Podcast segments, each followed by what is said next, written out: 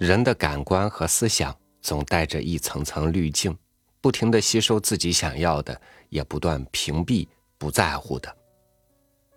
于是，在人和人交往的过程中，如何打动人们的感官，就成了一项重要的技能。与您分享卢隐的文章《吹牛的妙用》。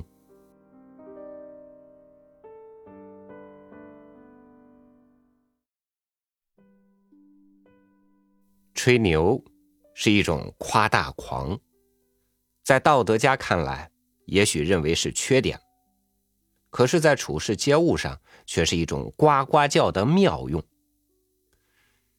假如你这一生缺少了吹牛的本领，别说好饭碗找不到，便连黄包车夫也不放你在眼里。西洋人究竟近乎白痴，什么事都只讲究脚踏实地的去做，这样费力气的勾当，我们聪明的中国人简直连牙齿都要笑掉了。西洋人什么事都讲究按部就班的慢慢来，从来没有平地登天的捷径。而我们中国人专门走捷径，而走捷径的第一个法门就是善吹牛。吹牛是一件不可看轻的艺术，就如修辞学上不可缺少张玉一类东西一样，像李太白什么。黄河之水天上来，又是什么白发三千丈？这在修辞学上就叫做张玉。而在不懂修辞学的人看来，就觉得李太白在吹牛了。而且实际上说来，吹牛对于一个人的确有极大的妙用。人类这个东西就有这么奇怪。无论什么事，你若老老实实的把实话告诉他，不但不能激起他共鸣的情绪，而且还要轻蔑你、冷笑你。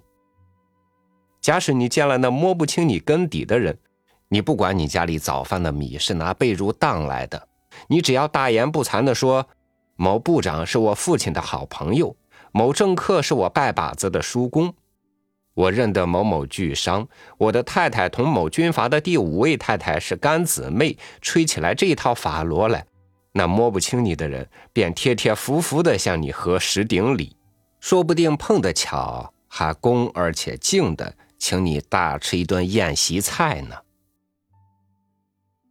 吹牛有了如许的好处，于是无论哪一类的人都各尽其力的大吹起牛了。但是且慢，吹牛也要认清对手的，不然的话必难打动他或他的心弦，那么就失掉吹牛的功效了。比如说，你见了一个仰慕文人的无名作家或学生时，而你自己要冲老前辈时，你不用说别的，只要说胡适是我极熟的朋友，郁达夫是我最好的知己。最妙，你再转弯抹角的去探听一些关于胡适、郁达夫琐碎的仪式，比如说胡适最喜欢听什么，郁达夫最讨厌什么，于是便可以亲亲切切的叫着“世之怎样怎样，达夫怎样怎样”。这样一来，你便也就成了胡适、郁达夫同等的人物，而被人所尊敬了。如果你遇见一个好虚荣的女子呢，你就可以说你周游过列国，到过土耳其、南非洲，而且还是自费去的。这样一来，就可以证明你不但学识阅历丰富，而且还是个资产阶级。于是乎，你的恋爱便立刻成功了。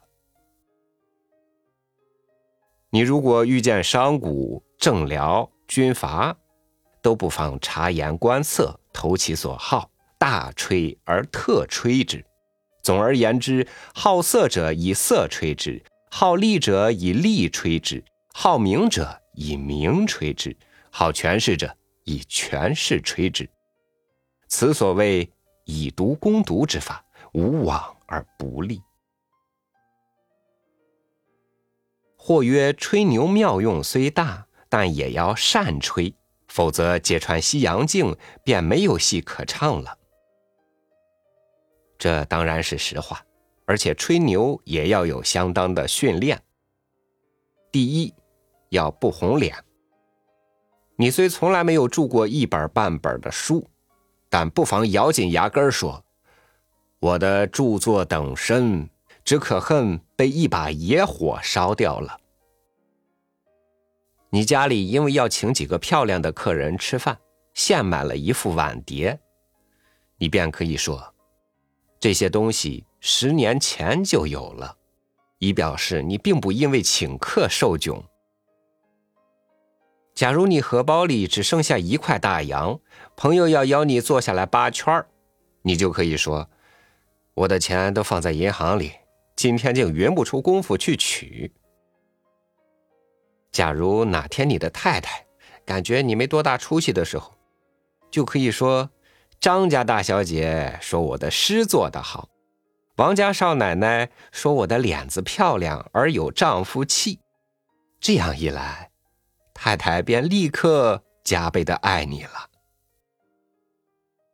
这一些吹牛经，说不胜说。但神而明之，存乎其人。